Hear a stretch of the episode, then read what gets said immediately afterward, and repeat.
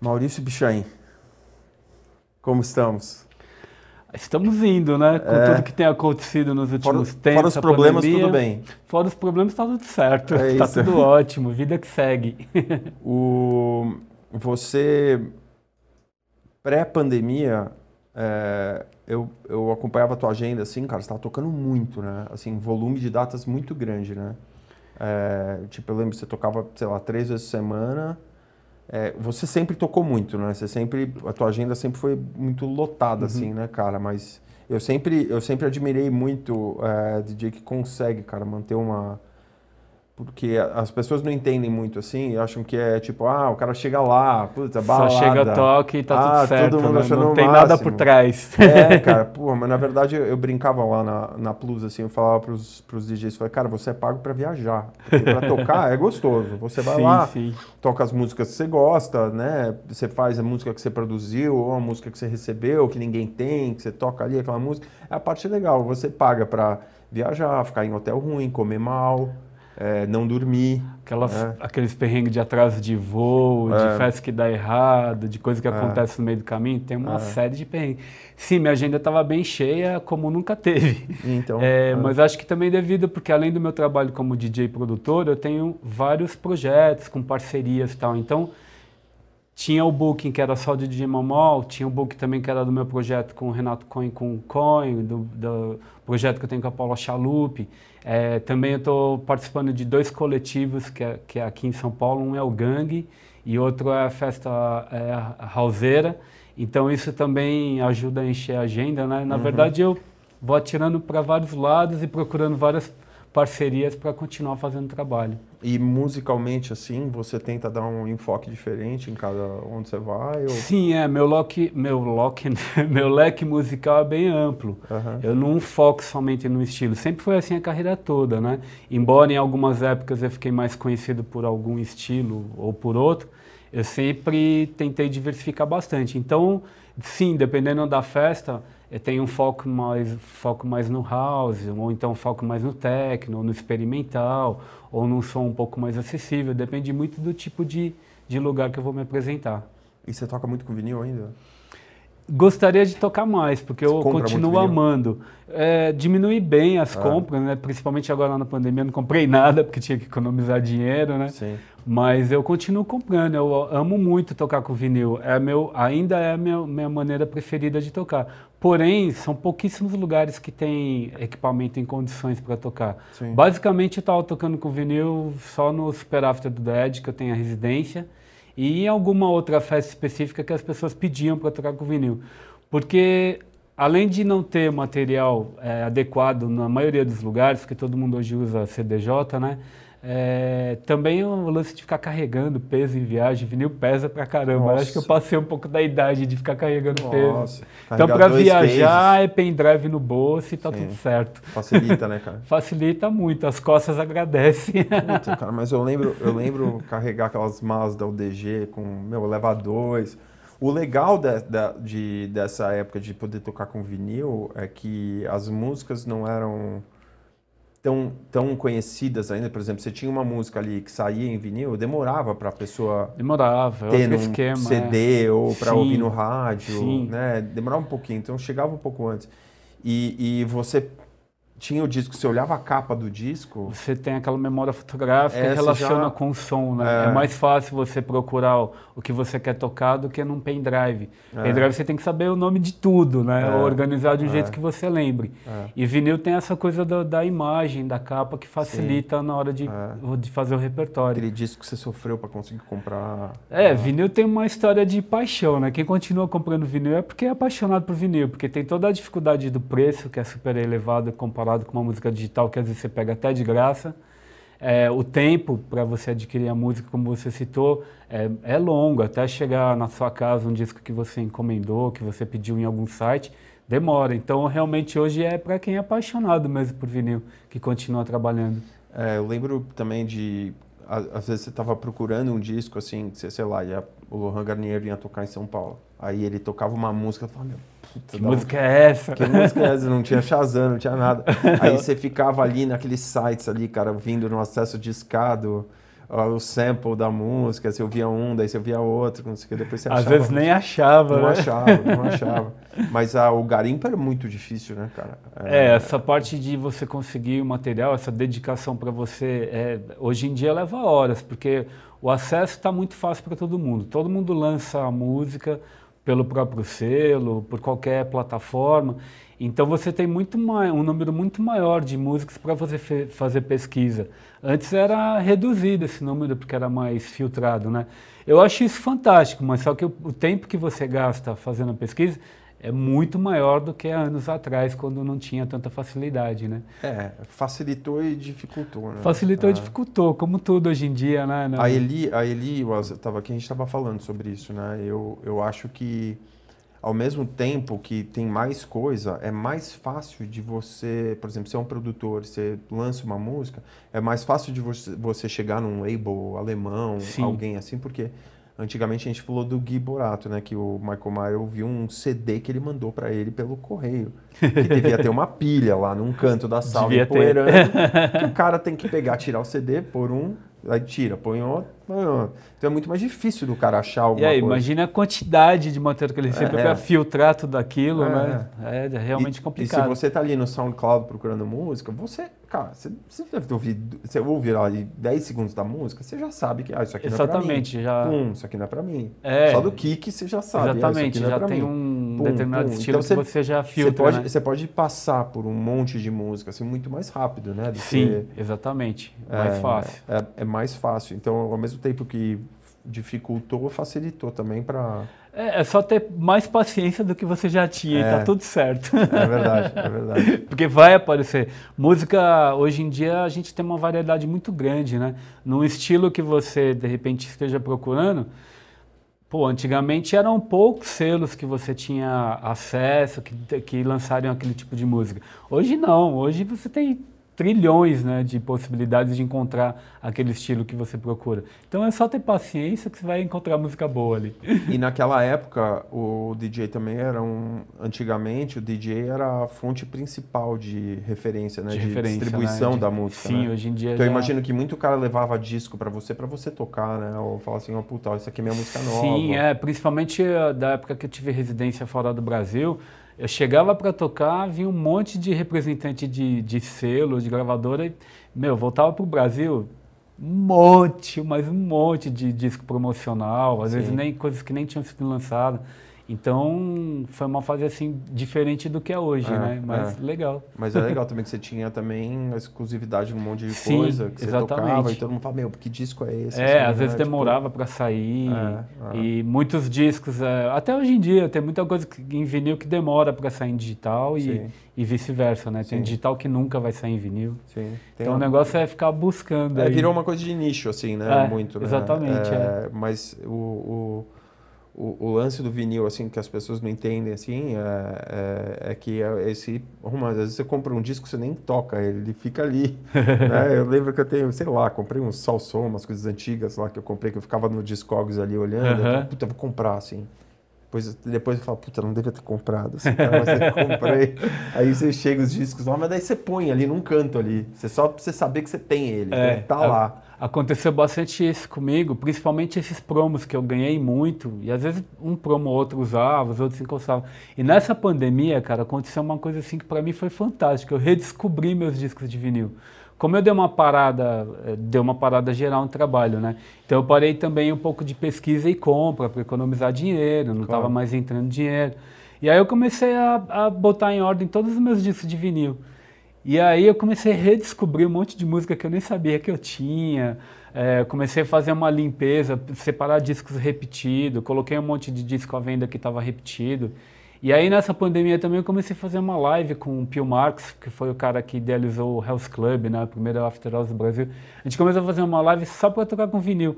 E de repente eu, eu voltei àquela paixão que eu tinha com vinil, porque eu comecei a separar os discos. Na live eu procuro não repetir as músicas, então cada dia é um estilo diferente.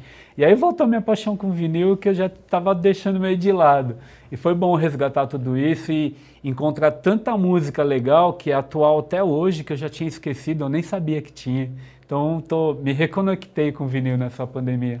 É, eu acho que você eu acho que DJs hoje em dia que tem essa bagagem, que tem essa educação, é, tem uma vantagem muito grande sobre os, os, a molecada de hoje em dia, assim, que está começando, porque não tem essa referência, essa bagagem, porque não tem jeito, tem coisa que só com anos, assim, você consegue ter, entendeu? É, exatamente. Não é por desmerecer que um é melhor ou claro pior que, que o outro, mas claro é porque, cara, você tem uma bagagem tão grande que às vezes você pega um disco que você tocava muito, sei lá, em 2002, sei lá, que você ia nas Inda House lá tocar pra gente, lá que você pegava um disco ali que naquela época era o principal disco teu, aquela, aquele coringa que você puxava, que você, depois você nunca mais tocou, Uhum. mas que você pode pegar um disco desse e ouvir hoje em dia e encaixar no teu Encaixa set. perfeitamente. E, e ninguém vai saber o que, que é isso. Vai achar que, que a tá música é tocando. nova ainda. Eu falei, tem música... porra é. esse disco que ele tá tocando De aí, onde entendeu? surgiu É, isso, de né? onde surgiu. Não, isso acontece com frequência. Mesmo é, durante meus sets atuais, assim, antes da pandemia, eu sempre gostei de encaixar alguma coisa que eu considerava clássico, uma música que marcou uma época, e que hoje o pessoal que sai hoje nem conhece a música e, e passa tranquilamente. Várias vezes eu tocando em algumas festas, chegava alguém, oh, que música é essa? Tal, e era uma música antiga. É. Mas ali no meio das coisas novas, quando a música é, é bem feita, que não é uma coisa que seguiu um, um, um modismo de época que ultrapassou, sim. a música, meu, música boa é eterna, né? Sim, sim. A música, eu acho que quando o produtor, assim, ele é- tem talento e ele tenta ser original, assim, Sim, não exatamente. fugir um negócio e o cara Não envelhece, né? A e o cara dá aquela envelhece. acertada na música, Ah, assim, que é. você fala, meu, você ouve e fala, meu, putz, isso aqui é diferente, assim. É.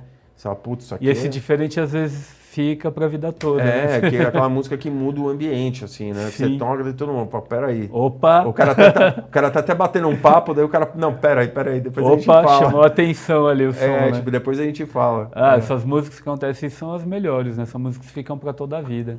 Cara, e você, você falou do Hells, né? Eu fui muito no Hells já também, né? Putz, eu lembro, eu ficava ali na, naquele posto ali da, da Colômbia, ficava esperando abrir, né? Sei lá, chegava umas três e meia da manhã, porque abria às quatro, né? É, ele começou uma época abrindo às quatro, É. depois passou a abrir às cinco. Assim, depois ficou É. mais tarde ainda. É. Mas eu lembro que tava três e meia da, da manhã, eu esperava, ficava Tava com meus amigos na porta ali, esperando abrir, assim, o Hells, né? que depois virou Heaven, né, cara? Virou aquela Sim. boate de hip hop É, depois, né? exatamente. É.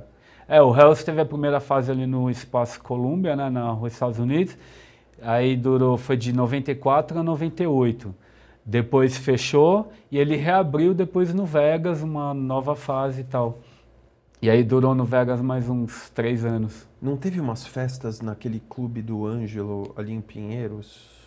Do Hells? É, Ah, sim, as festas de aniversário do Hells ocorreram em espaços diferentes. isso. Teve até na... Chamava aquele clube do Ângelo? Oi? Como é que chamava aquele clube do Ângelo? Na Teodoro Sampaio? Eu tô tentando lembrar o lado nome. direito? Mas você É, lembra? eu lembro, que tinha lembro, uma área que era toda lá. branca. Nossa, não tô conseguindo Eu lembrar o esqueci nome. o nome, cara. Esqueci também. Tentei lembrar. Sim, Descia uma teve um escada, aniversário assim, né? do Hells que foi lá, É, teve isso. aniversário do Hells até na U-Turn, Isso. teve em outros espaços, Sim. quando festas especiais. Mas como festa Não tô conseguindo lembrar o nome, Também não, dá uma cara. raiva quando acontece isso. é horrível, mas eu lembro, mas era um clube legal, assim, Sim, né? Era foi todo- legal, todo é, branco. é. Não durou muito tempo também, né? Foi pouco tempo, acho que Foi foi pouco menos de um ano até. É, é. Ah, durou pouco tempo. Daí, mas era o mesmo, mas era, eu acho que era o mesmo que ele abriu no Rio. Teve o mesmo nome? Tinha o mesmo nome. Que ele É. abriu no Rio uma época também. Agora É, eu preciso lembrar, não- cara. é. Porra, o Ângelo é um cara que, meu, bateu na trave pra vir aqui, cara. Era um cara que eu queria ter Poxa vida. aqui.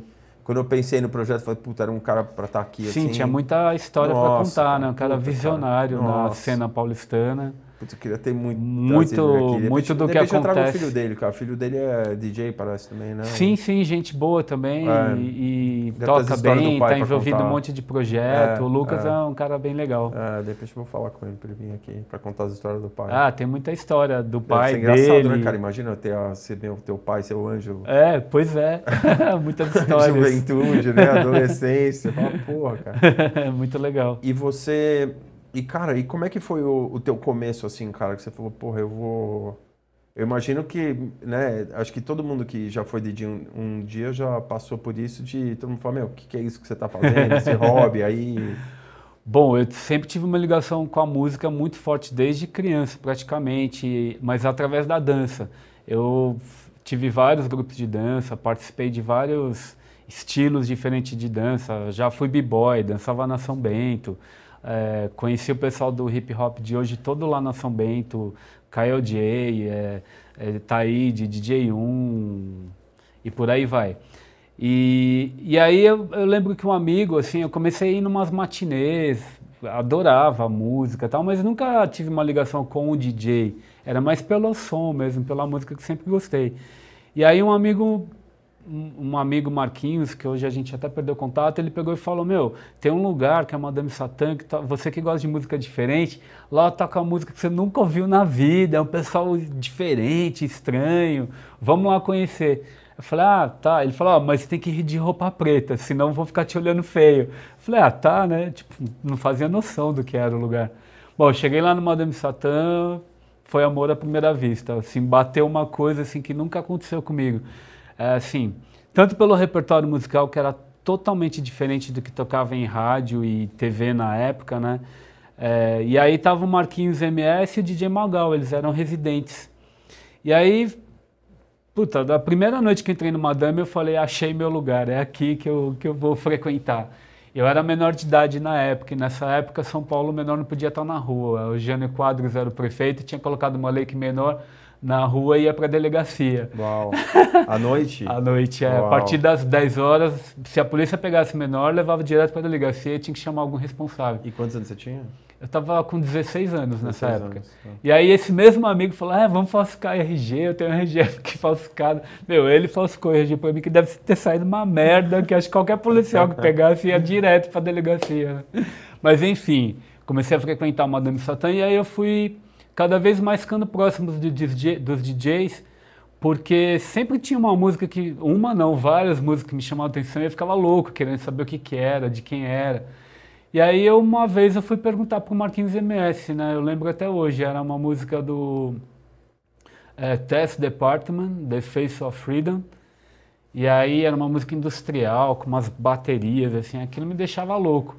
E aí eu fui perguntar para ele, aí começou a minha amizade com o Marquinhos MS. Aí depois eu fui perguntar para o Magal também, uma outra música que era do África Bambata, é, World Destruction. Uhum.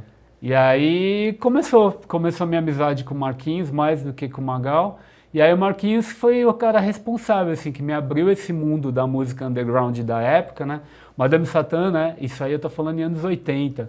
Então não existia a música eletrônica que a gente escuta hoje. Mas tinha ali o início, né? Que eram os grupos de... É, é, de EBM, que tinha o, a pegada mais eletrônica, e o Tecnopop, né, que era Kraftwerk, que era, que era né, o grupo assim que iniciou tudo isso.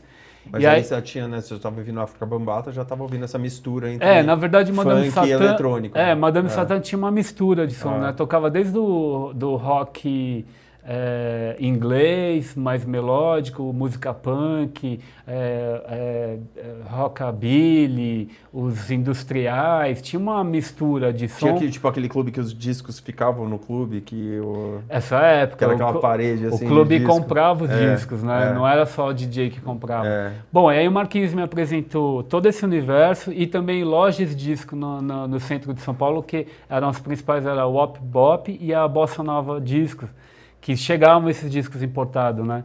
E aí eu comecei a comprar disco porque eu gostava das músicas, não porque eu queria ser DJ. Uhum. E comecei a adquirir esse material. Bom, o Marquinhos MS e o Magal um dia saíram do, do Madame e eles e começou um rodízio de DJs.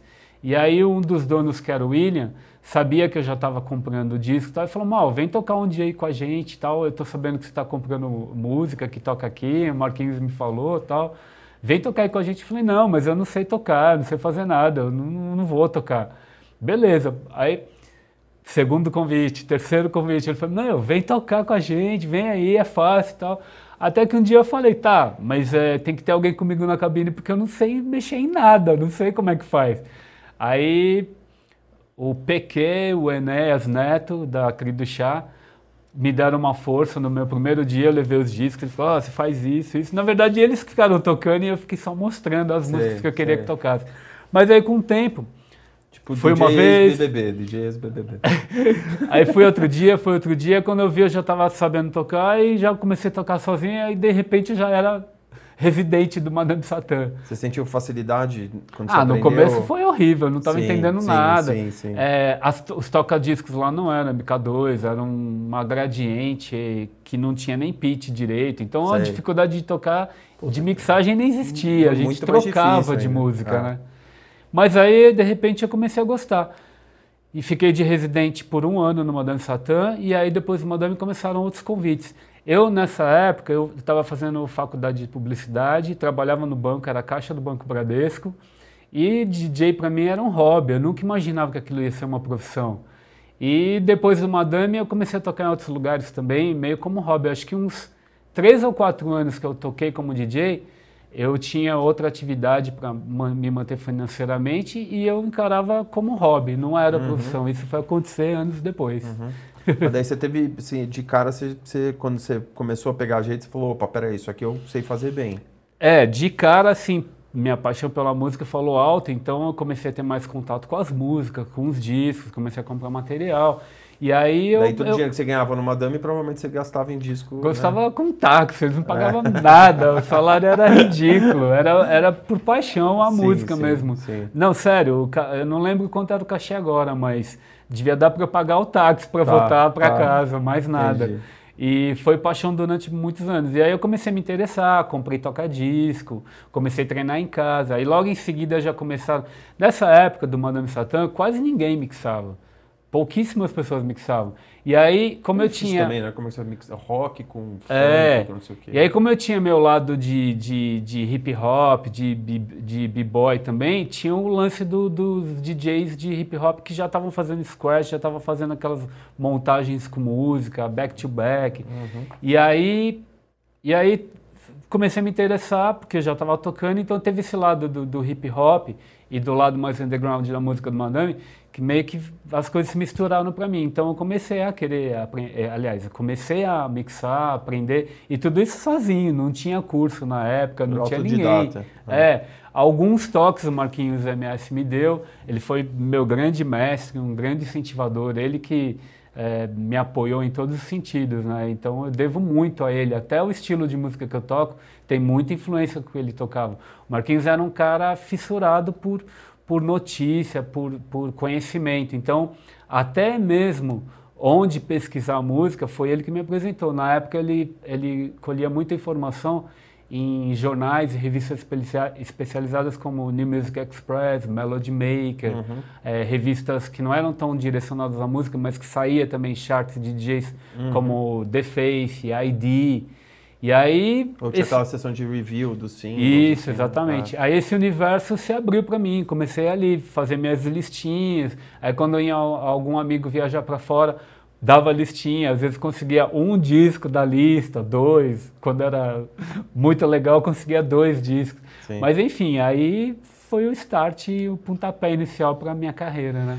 E daí de lá, assim, imagina você começou a receber convite, pessoal que ia lá, gostava do som, os mal maus que estavam lá na pista ouvindo a música, daí o cara que era tinha outro clube ou, Aham. ou fazia algum evento. É, depois do Madame isso começou a acontecer sim. Em seguida eu comecei, depois do Madame eu tive convite para tocar em lugares como que já fecharam, como QG, Habeas Corpus, é, é, é, Rugi Neon e outros clubes assim. Aí começou. E depois do Madame, meu- o primeiro lugar que eu tive também uma residência que foi relevante foi o SBF Rock, que também é- ficava ali na rua Estados Unidos. Sim. Ali tive residência, eu toquei de quinta a domingo, fazia matinê, que foi um- uma matinê super bacana na época, é, que quem fazia era um promotor que também já faleceu, que foi o Jorge Preto. Ele fazia as, Lembro bem do Jorge. é, ele fazia as matinês chamada Club on Sunday. Essa matiné começou no US Beef Rock, depois foi pro Lamelight e, e para as outros, outras casas também. E aí foi ali, a partir do US Beef Rock, que eu falei, não, dá para viver disso. Aí já, tipo, tava ganhando mais ou menos bem, tava já tocando em várias festas. Ali eu abandonei o, o, o Bradesco, que eu não tava aguentando mais, mas ser caixa de Bradesco, olha, eu vou Porra, te falar, cara. Difícil. né? Tipo, era, era uma tristeza, eu, eu chorava. Mas aí larguei o banco e, e a partir daí eu, eu comecei a viver só de música. Foi a partir da US Beef Rock, foi nos anos 90. A faculdade eu não terminei, foi uma frustração para meus pais, Primeiro que assim, eu não estava gostando do curso, não era aquilo que eu queria. É, e aí começou a dar certo o lance com o DJ e abandonei tudo e, e passei a viver só disso. o, você estava na USP quando teve um episódio lá de spray de pimenta. Você estava lá, não? Não, eu fiquei sabendo da situação, mas eu não estava. Sim, sim, ah, mas eu não estava na porta, sim, mas eu não estava lá dentro. Não, não assim. eu não estava nesse dia. Eu não sei se eu não tra... não estou lembrando não se eu não trabalhava lá, na é. época, é. porque teve uma época que eu comecei a revezar dias com, com outros DJs, uhum. com com Cabral e com Edgar. Então tinha tá. dia que era eles, tinha dia que era eu. Esse, esse dia não estava. Mas, Mas eu fiquei sabendo. Sim, fiquei sabendo. Ah. Foi uma confusão, né? Nossa senhora, cara. A galera, eu lembro que eles tinham aqueles vidros assim que abriam para fora, assim, né? Uhum. O pessoal começou a quebrar os vidros para é, pular, né? Confusão, Porque é uma, né? é uma uma sensação de tipo, Imagino, né, de claro. você não conseguir respirar. É. E eu lembro que eu tava ali fora, assim, cara, que tava, sei lá, você tava comendo um cachorro quente ali, naquele cachorro quente de frente. E de repente começou as pessoas começaram a sair correndo, assim, cara. Quebraram o vidro, plá, plá, o que aconteceu? É, imagina, você tá lá na noite e de repente começa é, tudo. Algum gênio foi Algum lá. idiota, né? Fez essa brincadeira imbecil e. Aconteceu isso no Sírio também, cara. Um, no Sírio também? É, Poxa. O, no Sírio que o, o. Acho que era a Matina que tocava o Beto Cury e o Silvio uhum. Calmon lá, eles tocavam lá. E era meio que um anfiteatro, assim, né? Que ficava lá embaixo. Ah, não palco, sabia que aconteceu lá também. Aí um cara pegou um spray assim, ele, ele foi lá embaixo, colocou do lado da perna, ele apertou assim e foi subindo até a saída. Lugar lotado. Imagino. Aí, de repente, cara, parece que essa, esse dia eu não tava, né? Me contaram essa história. Uhum. E aí todo mundo começou a sair correndo, não sei o que, tá aquele pânico. Aí uma menina vira e fala assim: Foi esse cara aqui. meu, pra meu linchar o cara. O cara teve que sair pela janela do banheiro. E polícia. era o mesmo cara? Será? Tinha sido o cara, tinha sido o ah. cara. Putz. O imbecil, né? Então, isso aconteceu também comigo no Sirena. Teve uma noite no Sirena que eu tava tocando que também foi a mesma coisa, cara. Spray Soltaram na pista, de repente começou a esvaziar. Falei, meu, o que tá acontecendo? Aí de cara já senti. Você aí achou também que era uma música saí... ruim, né? Aí eu falei, meu, é a música, eu tinha trocado. É a música. e aconteceu isso lá também. Nossa, foi, foi péssimo, né? Imagina, lugar lotado, pô. Mas lá foi conseguido controlar bem. Sirena também tinha parte aberta, né? Então Sim. deu para contornar. É, o Marcão veio aqui, a gente gravou aqui um Foi entrevistado é, também? Ele falou bastante de você também. Ah, legal, é, bacana. Teve uma época muito boa lá, né? Sim, e... sim, eu toquei bastante no Sirena, foi é, ótimo. É. O... E, cara, e, e, aí começou a aparecer, eu imagino que também o mercado começou a aumentar, né? Cara, em São Paulo começou a ter as raves, né? Tipo, uhum. é, tanto rave que tinha todo tipo de música, né? E, e quanto as, as raves de techno, né? Propriamente, né? Acho que uhum. começaram a crescer junto também. Sim. O Gabriel veio aqui também, a gente falou bastante da uhum. circuito. Uhum.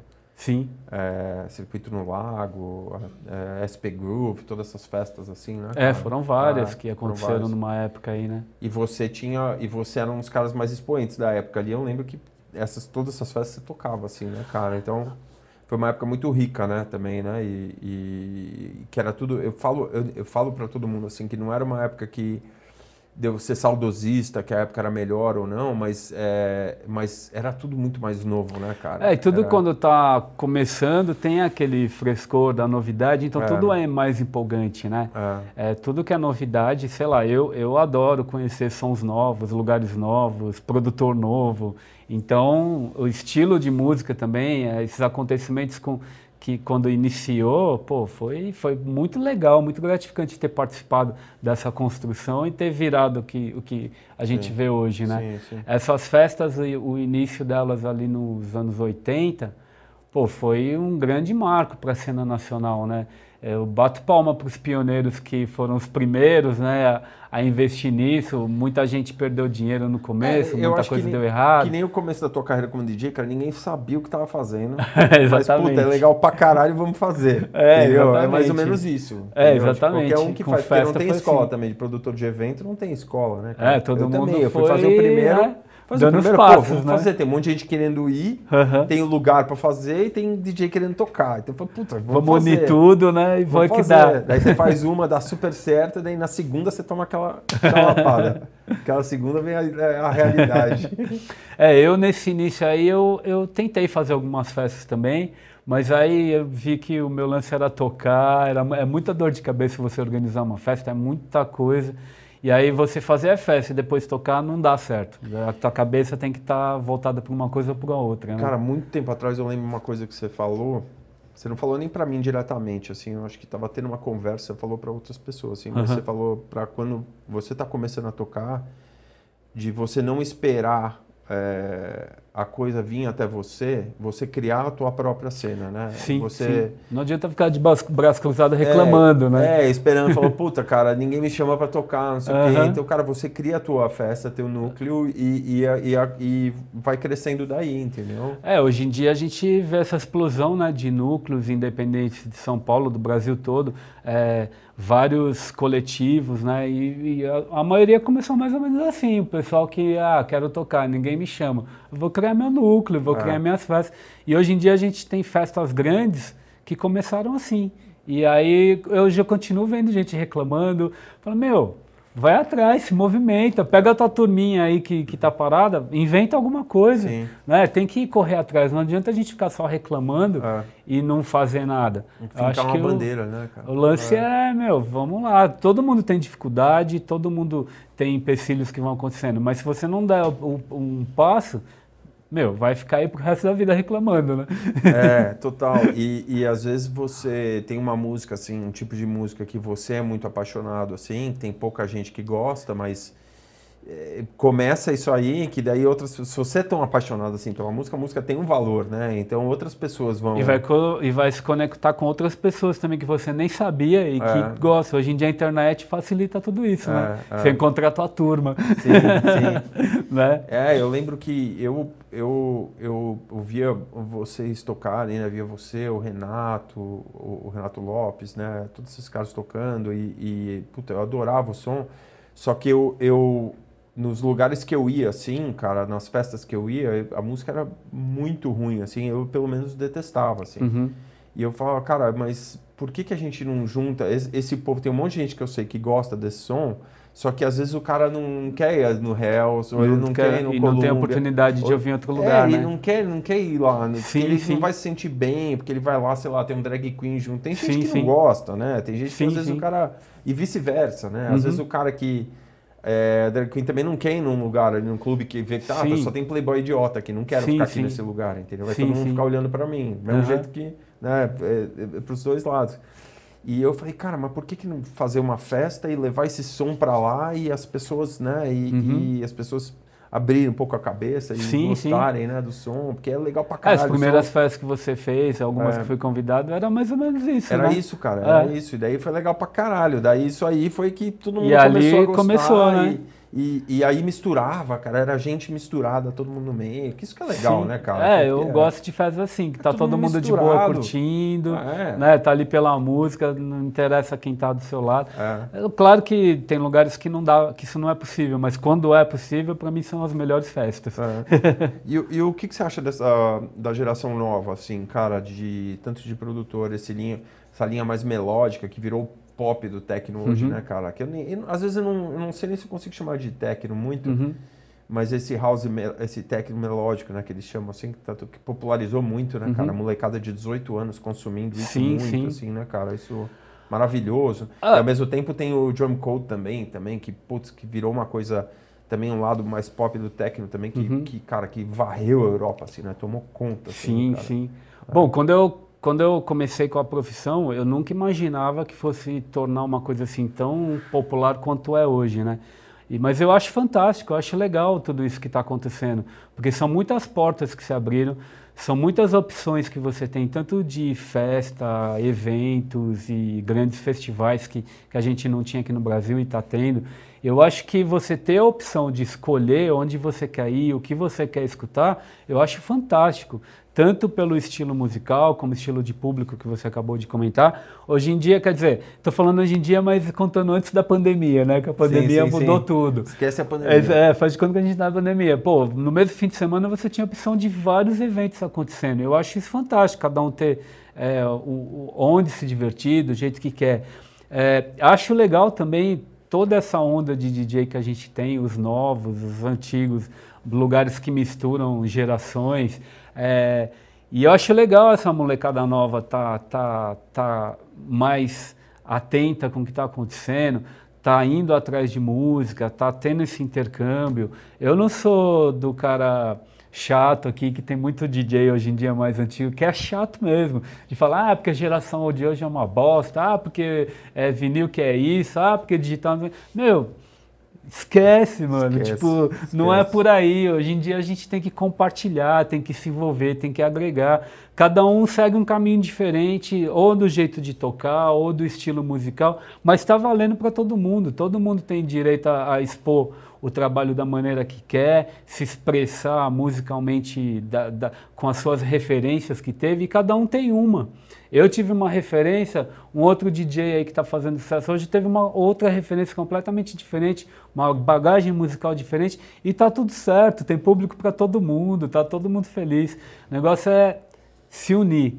Ah, o mercado é, musical, de, é, as festas, tudo, tá bacana, mas pode ser muito melhor, desde que não aconteça isso, né? Essas rinchas, essas briguinhas, essa coisa de querer separar, é isso aí que não faz não dar certo, né? Sim, Quanto mais sim. a gente se unir, mais se ajudar, todo mundo ganha, né? É, mas o ego das pessoas que É, principalmente tem muito lance também de essa coisa do, de você aparecer nas redes sociais, né? Então, às vezes, é um quer aparecer mais que o outro, às vezes quer puxar o tapete, mas, meu, tem muita situação que eu passei que eu ignoro e quando eu vejo que está por esse lado eu já me afasto. Sim. Eu sou um cara que gosta de participar de coisas diferentes, gosta de convidar pessoas diferentes para participar das coisas que eu faço, tanto como produtor musical, como, como as festas que eu me envolvo. E procuro sempre procurar gente de nichos diferentes, mas quem não tem essa mentalidade, ok, faz aí seu trabalho e está tudo claro, certo. Claro, vai na tua brisa aí. é. É, eu, eu acho também, eu acho que é, acaba sendo perda de tempo. Assim, é, cara, é perder energia é, sem necessidade. Cara, enterra energia, né? Não é. perde, cara. O cara enterra num negócio que eu falei, cara, não, não vale a pena. E, e, depois disso, cara, quando. Não é isso que vai te dar longevidade na carreira, né, cara? Exatamente. Eu... E uma coisa legal, assim, que é dessa nova geração é que eles têm muito a ensinar também. De repente, eu que sou de uma outra geração, pô, eu sou DJ já há mais de 30 anos, né? Então todo mundo acha que ah, o cara sabe tudo. Não, meu, a gente está aprendendo o tempo todo.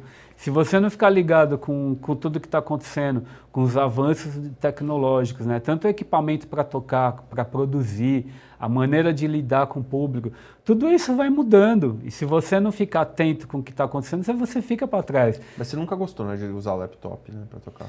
Eu já usei bastante laptop para fazer minhas lives. Quando eu faço o show com minhas lives, eu uso o laptop. Mas para discotecar, Discotecar não. eu tentei uma época é. e eu achei que era muita função, aquela coisa cabos. de liga e desliga Puta, antes de começar. Cara, aquilo é horroroso. É, então eu falei, não, isso não é para mim. Aí logo quando apareceu o pendrive, que foi logo depois, eu falei, meu, não é o que eu queria, mas eu acho que é muito mais prático do que ficar lá, liga e desliga, sim, fio sim, e, sim. e, carrega a coisa. O cara vai começa a tocar, é. daí, meu, e o cara tá, tipo, no final do set dele, principal, aquela é você lá com apoteótica, fio. daí chega o cara lá, meu, com o cabo na frente do mixer. É, eu não, eu não achei legal essa parte de liga e desliga. É. E, e, já tive problema também, deu pau no meio do meu set, e eu falei, não, não é para mim. Do, do computador, de repente, puf. É, parou, e aí deu aquele branco branco. Ah, foi, consegui arrumar depois, mas deu uns minutinhos ali de branco.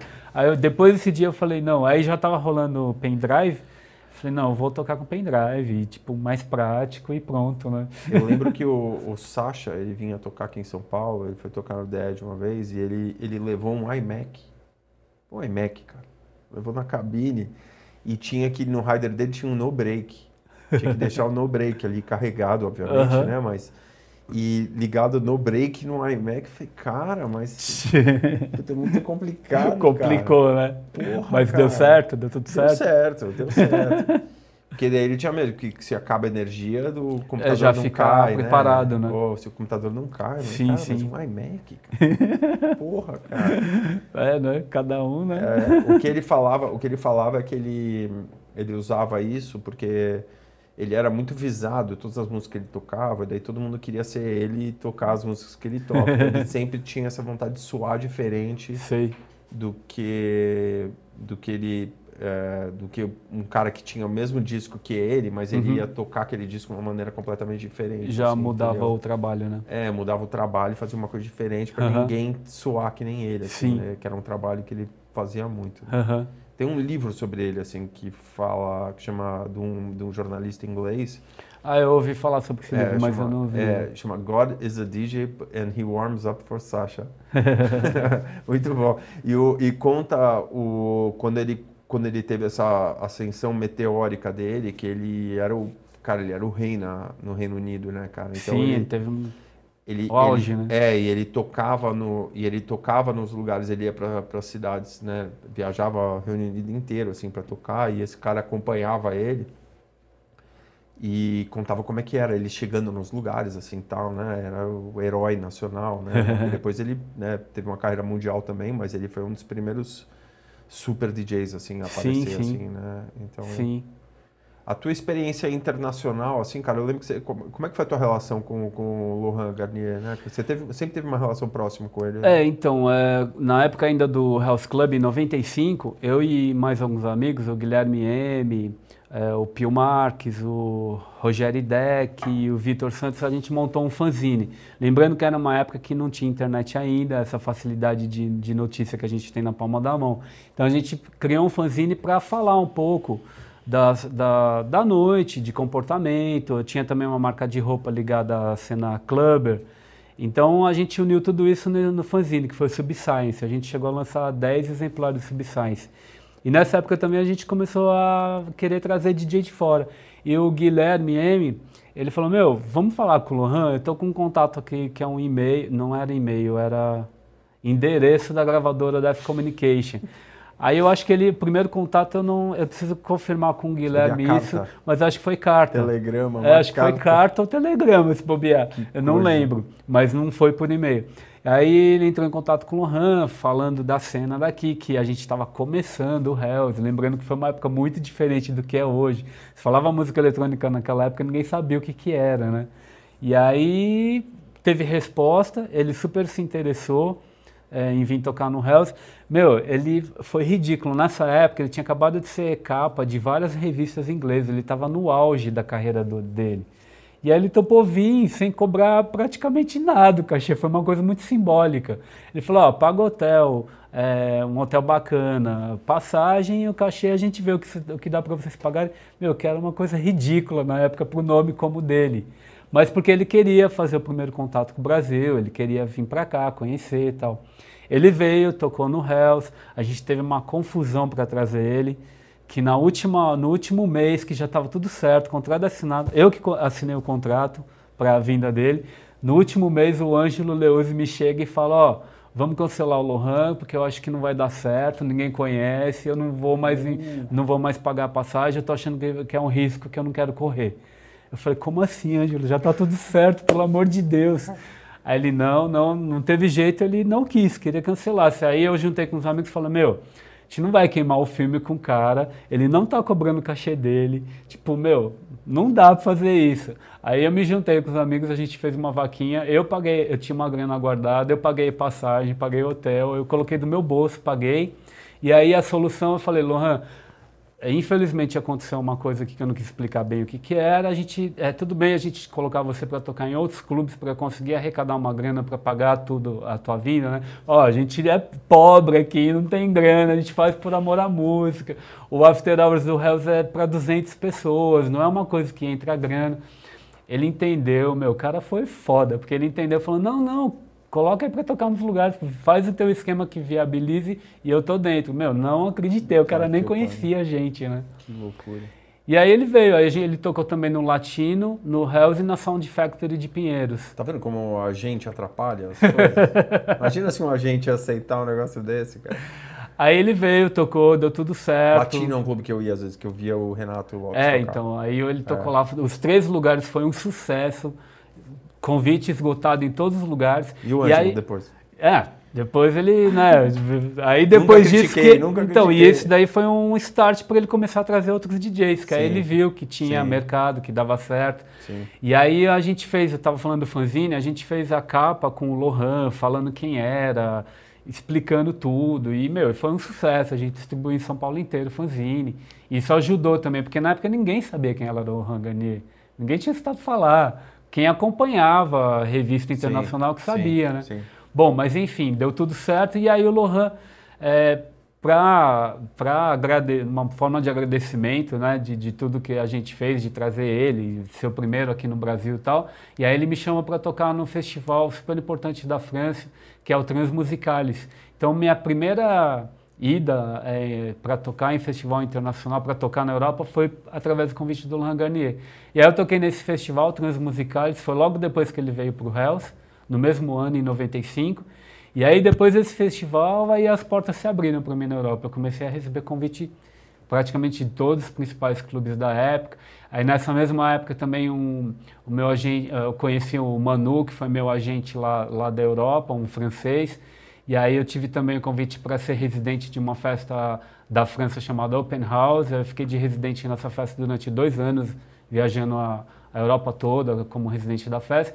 E aí foi isso, na verdade, é, todo o perrengue que eu passei, aquele medo com o Lohan de vir para cá, de não dar certo, depois resultou numa amizade, ele me levou para tocar na Europa e as portas se abriram. E aí, que coisa, e aí né? foi. Que coisa, né? Eu, você, né, hoje em dia, pensar numa situação dessa, que você manda uma carta para o cara. Não, imagina, o cara responde. É, então, e né? teve resposta é, e deu tudo cara, certo. É, é, é, porque o cara é diferenciado mesmo. Não, né, ele, ele foi, meu, a gente não acreditou. Quando eu falei que ah, precisava colocar ele para tocar em outros lugares, para juntar dinheiro, para pagar a passagem cara aceitou, eu falei, meu, mais admiração ainda.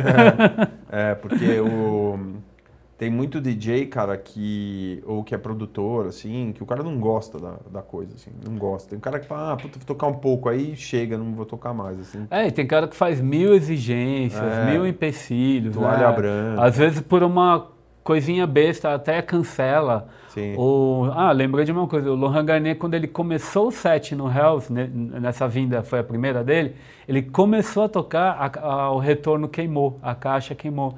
Ele ficou tocando uns 40 minutos sem retorno, Nem tocando, reclamou. não reclamou, ele só perguntava, vai consertar que horas, vai consertar que horas? E a gente lá que nem louco, chamando o técnico, buscando caixa de outro lugar, acho que sei lá, foi uma meia hora, 40 minutos ele tocando sem retorno, tocou maravilhosamente bem, de boa, sem reclamar, feliz da vida. Depois saiu falando bem em várias matérias que a gente viu depois em revista, falando bem do Hells, colocando como um dos lugares mais legais que ele tocou nos últimos anos. Foi, foi tudo sensacional. Puta, que legal. e a realização depois, né, cara? Quando você faz uma coisa dessa por, Sim. só por paixão, né, cara? Sim. Só por Cara, a recompensa Você não pensou, é... falou, não, puta, vamos, meu, lavar a égua de ganhar dinheiro, né? Nunca pensei nisso, você ao fala, contrário, cara, ainda tava achando que ia perder. É, só, meu, vou me fuder aqui, mas, cara, vamos ter que fazer porque vai ser foda, né, é, cara? Porra, e deu tudo certo, cara, é, foi cara, demais. Mas, mas, você vê a recompensa que você teve depois, né, É, nem esperava, natural. uma coisa que eu nem esperava. Não fiz é, pensando cara, em nada é. e as coisas aconteceram naturalmente. E óbvio que pelo teu talento também, você abriu portas, chegou lá em, né, e fez sucesso por causa do teu talento também, né? Não adianta Fala que é só por causa, né, que o cara te convidou É, tive uma boa né? oportunidade, é, mas tive que mostrar... É, você aproveitou a oportunidade é, aproveitei a oportunidade, teve, é. E o cara também soube enxergar que você era um cara que sim, sim, ele ia levar lá e você eternamente ia... grato. É, exato. E, mas impressionante ele também, né, cara, a longevidade, assim, da carreira dele, a relevância dele, assim, né, para as não, e a atenção que ele teve, mais uma, falando ainda em Lorgané, aproveitando, é, logo depois que isso tudo aconteceu, da, que ele já estava lá na França, aí ele fez uma música em homenagem a gente, que foi... É, quando, quando, ele estava aqui no Brasil, é, eu e o Alfred, DJ Alfred, que também já faleceu, uhum. a gente levou ele para vários lugares, estava sempre junto, e ele nessa época a gente falava muito rachando o bico. Ah, tava rachando o bico. Aí o Lohan falou, o que, que é rachando o bico? Que vocês falam tanto, né? E aí a gente explicou o que, que era, tava ali, ah, legal. Puta, meses depois ele me lança um disco em homenagem a gente com o nome Rachando o Bico. Ele lançou a música Rachando o Bico em nossa homenagem. Meu, tudo isso, né? Eu falei, é. porra, meu, que do... ah. demais, né? Ah, ah. Demais essa tensão, essa. Muito bacana. Incentiva que fala, meu, tô, tô no caminho certo. Assim, é, isso só incentivou mais a gente, né, a continuar trilhando. Para quem não sabe, aquela época era muito difícil, mais ainda do que era agora, muito né? Muito mais difícil. Então era mesmo por valores, paixão, né? né? Cara, os valores, né, É, falava era paixão aquilo que você faz, não era, não tinha essa coisa de querer aparecer, de status, era amor à música, era muito perrengue que passava. É, vai viajar de ônibus. Viajava de ônibus, É. é. equipamento, a, na maioria dos lugares era equi- equipamento péssimo, às vezes você chegava e não tinha nem retorno para tocar e tava lá, tudo bem, tocando. Mas são coisas que acontecem. É, cara, puta, eu, eu falo isso também. Tava falando com. Outro dia, cara, eu tava tendo uma conversa com o Patife, né? Ele tava falando, falou, cara, essa molecada não faz ideia. Ele- Reclama de tudo, não sabe o que a gente já passou. Cara, ele tava indo pra. Ele tava indo tocar em Dubai, cara. Tipo, no final de semana. Ele ia pegar um voo na sexta. Não, ele ia na quinta pra chegar lá no sábado tocar. E domingo ele pegava um voo e voltava pra São Paulo. Já de volta, Voltava imagina. pra São Paulo, cara. Ele falou, Cansativo foda-se, eu vou, cara. caramba, Eu vou, é. foda Festa lá, legal, vou ganhar um cachê bom, eu vou, se foda. É, eu já passei por uns perrengues de logística bem complicado também, cara. É. De você terminar, achar que vai morrer, né? De tão É. cansado que tá. É. Mas na hora de tocar, passa tudo, tá tudo bem, É. fica lá feliz da vida. É, o, o ruim é, cara, quando você tem aquela logística assassina, que o, que o contratante fica dois meses mandando mensagem pro Fernando lá, reclamando que o voo tá caro. Aham. E você fala, não, beleza, cara, eu vou te ajudar, vai, vou pegar esse voo Aham. mais barato tal, vou sofrendo isso aqui. Aí você chega lá, meu, a festa tá horrível, o cara te trata super mal, que não sei É, o quê. já passei Puta, por várias cara, dessas. por Essa, meu, essa é pior, daí você se arrepende. que eu falo, Não, eu já passei por uma Não situação devia ter assim. ajudado o cara, meu. Não Acontece também. isso. Ossos do ofício que ninguém sabe. É, ninguém sabe, cara. As pessoas acham que é só chegar na festinha ali, tocar Tá, um disquinho, é, só tomar um champanhe, Aham. todo mundo. E, cara, esse momento que você foi pra Europa, assim, os teus pais, eles falaram, puta, cara, ele deu certo, ele fez bem escolher essa profissão. Ó, os, meu, os meus pais, eles nunca entenderam minha profissão, nunca. Depois de anos que já estava tudo certo, que eu já estava vivendo disso, ah, minha mãe ainda perguntava, você não vai voltar a terminar sua faculdade? Eu trabalho no Bradesco. né? não, trabalho no Bradesco ela falava que eu sabia Tá, que eu odiava, tá bom. no- que ela queria que eu me formasse É. e, e entrasse na profissão, né? Sim, sim. Mas eu falei, mãe, mas eu tô bem, eu tô vivendo disso. Tantos amigos aí que se formaram e não estão conseguindo nem trabalho, né? Uhum. E a minha mãe, meus pais já faleceram. Eles faleceram não entendendo a Não minha profissão, não nunca um entenderam. eles, momento, assim, não, que- eles sempre falavam que eu devia voltar para a faculdade, terminar o curso. Sim, eles nunca sim, entenderam. sim. Depois, um pouco antes da minha mãe falecer, teve uma matéria que eu falei justamente isso, né? Sei. Que na matéria eu falei, é, perguntaram, tá? falei, ah, meus pais nunca entenderam minha, minha, minha profissão, nunca me apoiaram. E teve um lance depois que, por final da vida, eles se tornaram evangélicos, aí ficou muito mais radical isso para eles, à noite, né? Você trabalhava à noite. É, via como uma sim. coisa marginalizada Sim, e tal. sim, sim. E aí, quando teve essa matéria, foi até uma matéria para Veja. E meu pai leu a matéria. Hum.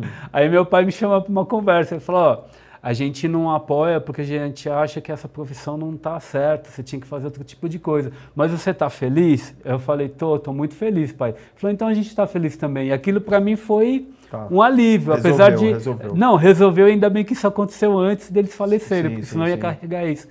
Tá, até me emocionei. mas foi legal, foi legal ter tido É. esse papo com ele. Quer dizer, eles achavam que ainda não deveria estar naquilo, mas eles entenderam que eu estava feliz e falaram: se você está feliz, a gente está feliz. Aí pronto, para mim encerrou. É, mas eu acho que, é, cara, todo DJ que eu converso também, todo, mundo- todo mundo fala a mesma história, cara. Porque eu acho que quando você é pai, assim, você quer o melhor pro teu filho, que ele tem É, e às vezes tem uma outra visão, né? é outra, outra Não é geração, por né? mal, assim, né? Mas é que Claro ele que entende, né? E o... E o e, tipo, imagina, né, o, o filho, eu tenho dois filhos assim, ele virar pra mim e falar que vai ser youtuber. Assim, primeira coisa que você pensa, você fala, meu, putz, youtuber não. Entendeu? Mas é o que só o que essa molecada quer ser hoje, Hoje em dia todo mundo quer ser, né? Pô, o moleque vai lá, faz uns vídeos, ganha uma fortuna lá. É. É. E pronto, acha que é aquilo. Então, e tem gente, é uma profissão. Tem gente que faz isso e é muito bem sucedida. Uhum. Muito bem cedida. Como, como DJ também. Tem sim, gente que. sim, né, claro. É, só que é difícil pra você, você pensar, puta, meu filho, cara, vou apoiar isso, puta, tá bom, vou apoiar. Hoje em dia acho que é mais fácil até você ter uma. É, o que, o que eu aconselho todo mundo, aconselharia se eu tivesse filhos também, em primeiro lugar, você tem que amar o que você faz. E segundo, dependendo do que você tem é, é, pretensão de fazer, Se aquilo não vai te dar dinheiro de cara, você tem que ter uma outra coisa por trás. Eu, por exemplo, eu não entrei de cara falar, ah, vou ser DJ e vou largar tudo. Não, eu, eu tinha um outro sustento ali por trás e que me manteve por uns 4 ou 5 anos até eu conseguir enxergar que eu poderia viver daquilo. Então, acho que tem que seguir o sonho? Tem. Eu aconselho, acho que todo mundo que segue o sonho e consegue atingir é mais feliz na vida, porque trabalhar com o que ama, meu, não tem. Nada melhor na vida. Só que tem que botar o pé no chão, né? De repente aquilo pode dar certo ou pode não dar. Então você tem que ter um plano B. É, eu é. acho que você tem que diversificar. Saber conciliar, né? É, pô, legal, você vai ser. Gosta de trabalhar com música, legal, mas você, tipo, você tem, você tem vários projetos aí, você tem coletivos, tem várias coisas que você Sim. faz. Você fica ali só com o teu negocinho ali. A coisa né? não vai pra frente, né? Chega uma hora que. É, às vezes fala, não, puta, cara, esse negócio aí de techno aí, ninguém quer saber mais isso aí. Uhum. Agora, meu, só toca funk. Uhum. E não sei o que, meu, não tem mais profissão. Pô, acontece. Eu lembro aquela, aquela. Todos esses documentários, assim, sobre a era do disco, né, cara? Que foi uma época muito difícil, né? Sim. Até, até eu acho que é, a gente está aqui hoje porque aconteceu isso, né? Talvez sim, sim, foi ali o berço, né? Dessa talvez coisa não tivesse de... acontecido, né? É. Mas é, era um cara, os caras tinham uma carreira, tocavam nos melhores clubes do, dos Estados Unidos, é, carro novo, não sei o quê, o cara ganhando uma grana, de repente, do dia para a noite, fala, acabou. De repente mudou tudo. Acabou, ninguém quer ouvir mais essa música que é, você toca, ninguém lança mais. Os labels, nenhum tá produzindo, lançando Fecha a porta músicas. de da noite pro dia. E acabou, cara. É. E aí? O que, que faz? Exatamente. Não, é, é, na verdade, acho que qualquer área dentro de, de, da, de arte, né, de, de movimento artístico, isso acontece constantemente. É sempre uma transformação. Então, por isso que é super importante você estar tá ligado, você estudar sempre, você ter informação e saber o que está acontecendo, porque ainda mais hoje com tecnologia, parece que as coisas mudam, se transformam muito mais rápido, né? As transformações estão ocorrendo mais rápido. A evolução de equipamentos sonoros está acontecendo mais rápido. Então, se você ficar estagnado ali, meu, com certeza você vai ficar para trás e já era é, e é. vai morrer. Então, tem que estar sempre bem informado, antenado com o que está acontecendo e principalmente com a cabeça aberta. Cabeça porque se aberta você se fechar em um segmento, você está lascado, porque aquilo se transforma da noite para o dia. Acho que cabeça aberta é o principal. É, se você for um cara assim que envelhecer muito conservador e não querer abrir a cabeça, meu, beijinho, tá, tchau, tá tchau, já era. Tá no ramo errado também, é, né, cara? Já era. Tem que é. manter a cabeça aberta, porque é. as coisas vão se transformando cada vez mais rápido. É, e falar, puta, cara, é não, esse som é novo aqui, legal, mas puta, negócio aqui, ah, puta, mas vou dar uma pesquisada. Pô, isso aqui eu gostei, né? É, tipo, exatamente. Assim, sempre tem uma coisa que você. É, exatamente. Eu, sei lá, tem vários amigos aí que ficaram só no estilo musical que hoje em dia já morreu. Hum, largou da profissão e depois saiu reclamando que, ah, que é uma bosta. Né? Não, meu, tipo assim, a música sempre foi isso. A música sempre se, se transformou, sempre evoluiu, sempre né? E graças a Deus, né? já pensou se a gente ficasse com o mesmo ritmo a vida toda? Né? Ia estar é. tá todo mundo estagnado, não é. ia acabar. É. A gente tem que sempre olhar para frente. Sim, sim. Muito, é, é, é, muito difícil, cara. É desafiador. Eu falo, eu falo para todo mundo assim que, que quer entrar nisso. Muito pai de amigo meu me liga e fala: Ah, meu filho é, quer dizer, amigo meu me liga que o filho fala assim, ah, meu filho quer ser DJ, o que faz? Eu falei, cara, é, é uma profissão legal pra caralho, né? Você vai trabalhar com música, é, tem o lado do glamour que é legal pra caralho, você vai chegar num festival, você vai conhecer o cara, Aí as meninas vão todas querer te conhecer, ou meninos, né? Vai, todo mundo vai querer, vai ser centro das atenções, mas. Mas não é só isso. É, mas, cara, tem que ralar pra caralho. Tem, tem que, que, se estudar, dedicar, tem né? Tem que se dedicar, tem que produzir, tem e, que acordar cedo é, pra fazer E o que eu coisas. falo do amor, se não tiver a paixão por aquilo, você desiste, porque é. a parte por trás é muito difícil. Sim. Então, se você não gostar daquilo, meu, com o tempo você fica esgotado, né? Você cansa, você é acaba nos, mudando. Nos anos 2000 era um pouco mais fácil, não era?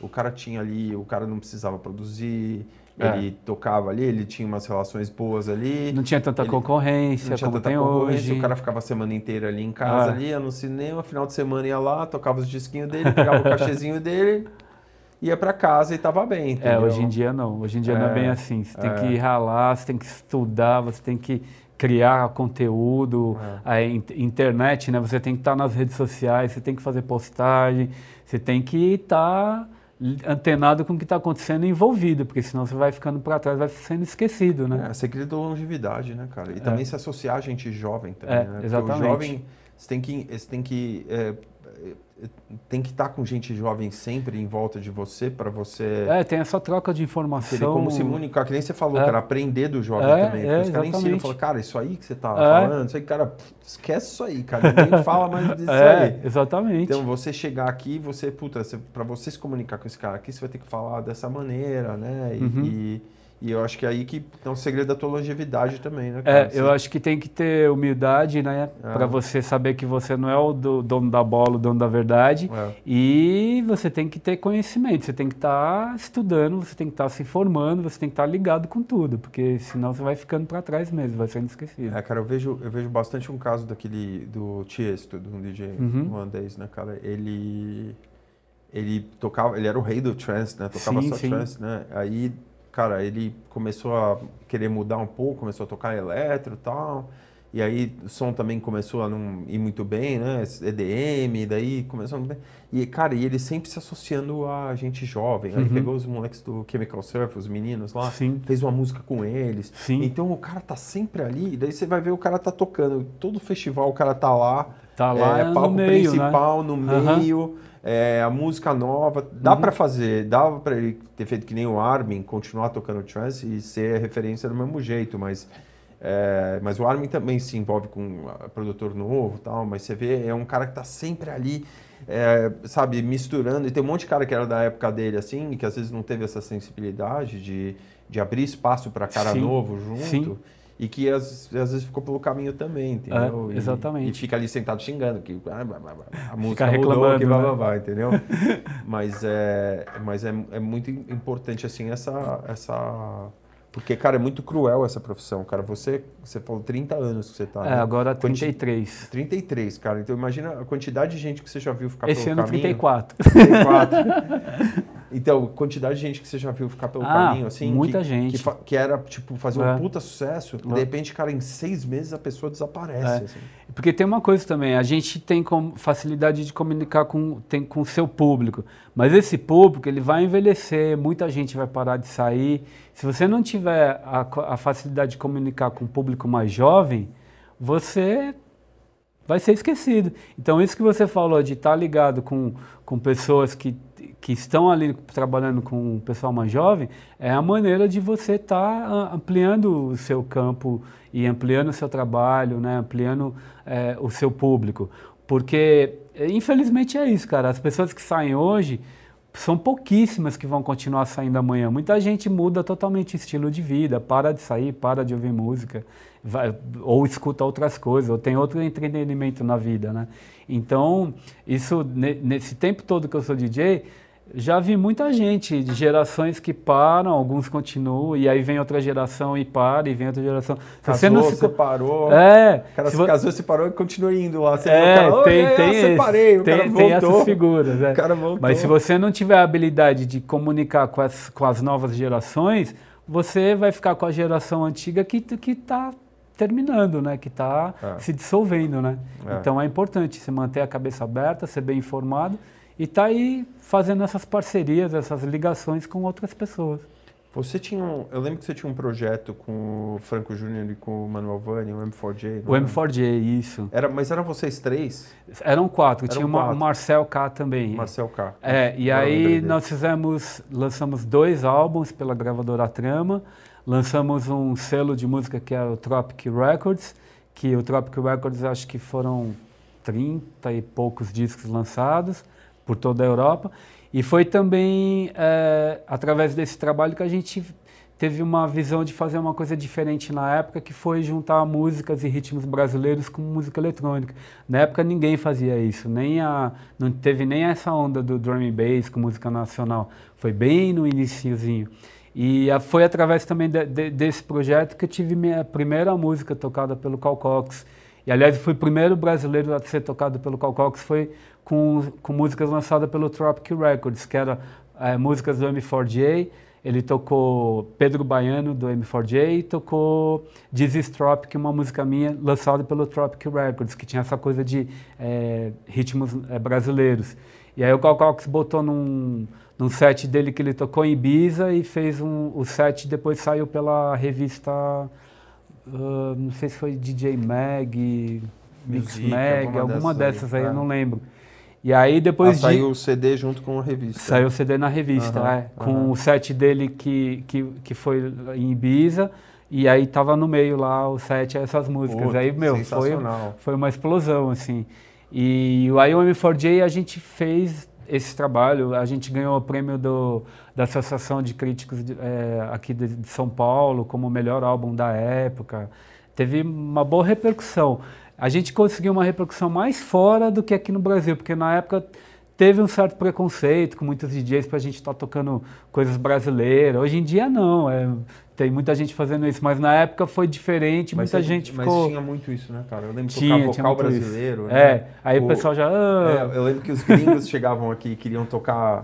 O cara já metia o sambão já. De Aí cara, todo mundo já, né? opa! Aí todo mundo falava, meu, putz, o cara vinha, tocava dois dias, daí, tipo, meu, tem esse disco aqui meio com samba. Aham. Aí eu falava pros caras, cara, não toca, não toca, o pessoal não vai gostar. É, porque aqui na época o pessoal recebia de uma forma meio preconceituosa, É. né? Mas esse trabalho do M4J também me possibilitou muitas coisas bacanas, assim. É, o M4J a gente foi se apresentar em Istambul, a gente teve um convite é, do... Logo depois que o Cal Calx tocou a música, teve um burburinho, assim, na Inglaterra por causa do- de- desse tipo de som diferente, né, de brasileiro.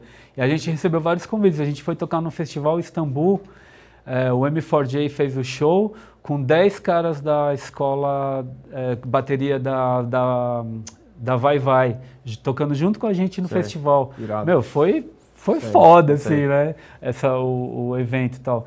Então, foi um projeto que a gente é, fez diferente na época, né? E como é, foi como é muito que era bacana. o setup, assim, vocês quatro, assim? Ah, o, o Júnior e o Manuel eram tecladistas, eles tocavam teclado. Eu ficava na mesa de som, fazendo as mixagens ao vivo. E o, e o Marcel, ele ficava soltando samplers ao vivo, assim, Tá. com as músicas. E aí a gente sempre... eh, nós fizemos acho que uns 10 shows, assim, umas 10 lives. E sempre a gente convidava algum, algum instrumentista para fazer ao vivo, um som acústico. Teve várias coisas diferentes. E teve essa participação também com os caras da Vai Vai, tocando bateria. A gente fez aqui em São Paulo umas três apresentações também com eles e foi bem legal, foi bem bacana essa época. Acho que eu vi, não sei se eu vi vocês no Skull Beats. É, a gente se apresentou no Skull Skull Beats Beats, também, é. Teve um Skull Skull Beats. Beats ainda no Interla Interlagos, a Isso, gente se apresentou. isso, é. E, e aí foi uma melhores, né? experiência. Foram lá em Interlagos. era ah, aqueles clima, né, Interlagos cara? foi- foram assim, Legal inesquecíveis. também, né? Legal mim, também né? no Sambódromo, mas no Interlagos era outro clima ali, né, É, cara? foi, foi bem bacana. E também era começo, tinha aquela empolgação de começo, né? Foram sensacionais. Cara, aquela, aquela foto tua do mergulhão, De 2003. foi 2003 aquela é, foto? é, foi, É. foi o último Skull Beats que teve em Interlagos, o terceiro. Aham. Putz, aquela foto, cara, eu, eu... Você deve ter ela na tua casa, né? Tenho, tenho ela ampliada, É, grandona na é. sala. Eu lembro que a gente ficava olhando e procurando as pessoas. É, eu achei ali, né? vários amigos, O vários mosca, amigos. Eu vi ele tá mosca. Eu, assim. mosca eu vi, tá, É, em casa assim, tá assim. aqui no canto esquerdo, eu É. até sei. Mas muito impressionante aquela foto que você fica. Foi um marco ali aquela foto, É, né? Vê se você consegue achar, João. Será que ele vai achar na internet isso? Acha, acha fácil. Coloca Fábio Mergulhão, mal mal. Skull Beats. É, Skull Beats. Skull Beats. Ó, o- essa foto tá no meu Facebook. Tá, Tá de página inicial no meu Facebook, se você não achar aí. tá bom. É DJ Mal Mal, não no Maurício. Eu lembro, cara, dessa foto, assim, isso é muito impressionante, assim, que foi a gente, é, a gente, quando a gente estava apresentando a Plus, né, a empresa pro, pro, para investidores, né, que a gente acabou vendendo a empresa Uhum. eventualmente, e ela estava no nosso book de, tipo, apresentando o que, que a gente fazia da cena eletrônica Aham. no Brasil, Aham. é, e, tinha aquela foto. E, e o, e o mais legal daquela foto, cara, na minha opinião, é que você vê na ranhura do, do vinil, a agulha, sei, você deve saber disso, obviamente, né? Mas da ranhura do vinil chegando bem assim do, do, do break, assim, Aham. cara, e bem na hora que tá todo mundo Todo mundo. mão, é, assim, a gente, eu, eu fiquei arrepiado. não, esse dia foi um dia inesquecível para mim. Foi muito É. emocionante. Foi, sei lá, uma das melhores gigs que eu tive de resposta de público. Porque todo, todos os palcos tinham encerrado, né? É, foi. Na, na verdade, assim, é, todo mundo fala que eu encerrei o Beats esse ano, mas eu não encerrei. Depois Tá. de mim ainda teve é, lá em Buchuaca. Sim. Eles encerraram. Mas foi tão marcante esse momento que as pessoas acham que encerrei. E foi quando as, as, as outras tendas já estavam fechando e aí só ia ficar o palco, Só sobrou né? vocês. Só, essa É. foto aí, exatamente. E aí essa foto, pô, foi para várias revistas gringas, foi capa do livro da Cláudia Seff, todo DJ já Sim, sambou. É, foi uma foto muito marcante para mim, para a cena em geral, né? É, cara, porque você olha, você não consegue enxergar uma pessoa que não tá com o braço É, levantado. foi uma coisa meio que de. Foi geral, assim, né? Tava todo mundo contagiado ali. É, A gente falou do mosca, o mosca aqui, ó. mosca ali. Grande mosca, sau- saudade, mosca. O, e o vinil ali também, né, cara? Tá no É, segundo break ali. No break, É. o momento do break, É, né? De todo mundo voltar, conectado. É. Essa foto aqui mostra o vinil. Essa daí também. Nossa, DJ100. Essa aí não é no mesmo dia, essa daí já é no Sambódromo. Mas é Skull Beats também. É o Sambódromo com, esse, com essa grama aí não, mesmo? não, não. Ah, não, não é Sambódromo não, mas não foi no mesmo Mas dia. não foi, foi outro ano. É, foi outro ano. Ah. Eu conheço porque tem a espaçonave ali de Interlagos. Ah, é verdade. Ali, ó. É verdade, é, eu me confundi, mas não foi o mesmo dia não. O mesmo dia eu não tava com esse, com esse CDJ. E você. E cara, e quando. Mas você sentiu quando você chegou lá que tinha alguma coisa diferente assim no ar? Eu, eu, eu, eu, sinceramente vou, vou falar uma coisa aqui que ninguém sabe. eu fui tocar nesse dia muito triste, Tá. porque ninguém, ninguém encerrava o Skull Beats, os dois primeiros, esse foi o terceiro, nos dois primeiros, ninguém encerrou o Skull Beats com uma vibe legal, meio que no final do evento todo mundo já estava começando a ir embora. Sei, sei. E quando me colocaram nesse horário, eu fiquei triste, porque eu falei, meu, não vai ter ninguém, já vai estar todo mundo cansado. Porra, por que, que me colocaram nesse horário? Por que, que me colocaram num palco que, que vai ter live, nem é palco de DJ? Eu fui muito triste, eu fui Sei. decepcionadíssimo. Te, convence- esper- te eu não- convenceram aí e você estava indo a contragosto. É, eu tava indo, eu falei, pô, tudo bem, mas é um festival legal, vamos lá, vou fazer minha parte. Mas estava muito triste com o horário que me colocaram, com o palco que me colocaram. Falei, tá, vamos lá, vamos lá bater cartão. Cara, eu cheguei para tocar, não tava o mesmo número de público que a gente vê na foto, tava um pouco menos. Mas estava um clima legal já, tava super legal. Tava, era show, era live do Tecnase antes de eu tocar. E aí quando eu entrei, aí o pessoal começou a chegar, já meu, sorriso aqui na orelha. Falei, foi totalmente diferente do que eu imaginava e pra mim foi assim, um tapa na chegar, minha cara, é, né? E tá encher, vendo? Encher, encher. É, e aí, não, e aí a conexão com as pessoas, né? Porque todo mundo muito conectado com o que eu estava fazendo. Sim. A cada virada, a cada música era uma explosão na pista. Eu chorei de emoção duas vezes aí nesse, nesse dia. E pra mim foi um tapa na cara, né? Tá vendo? Você tava reclamando de tocar nesse horário, olha aí. E aí o legal é que depois disso, aí começou a virar uma disputa, disputa para ver quem que ia encerrar os Beats. Sim.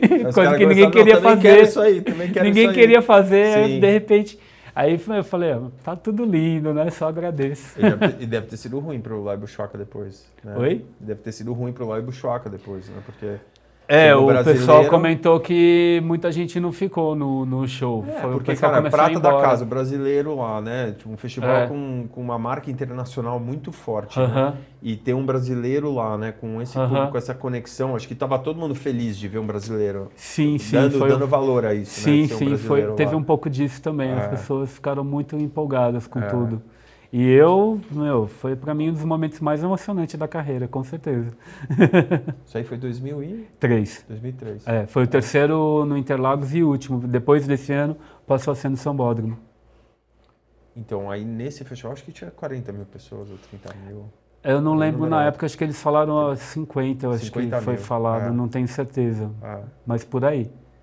Então, cara, mas você pensar no tamanho disso aí, hoje em dia, né, cara, o, o Tomorrowland em Itu, ele, na primeira edição, chegou a ter 60 mil por dia. 60? Né? É.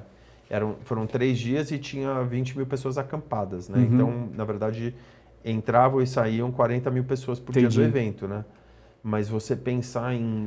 Cara, Não, pra essa 2003, época, 50 né? mil pessoas pra ouvir música eletrônica. É, cara. exatamente. É uma coisa que as pessoas não entendem muito É, bem o que, é. que era isso aí. Como... Não, foi, foi um festival muito de vanguarda para a É, época, né? é. Foi muito audacio, audacioso É, para a é. época, né?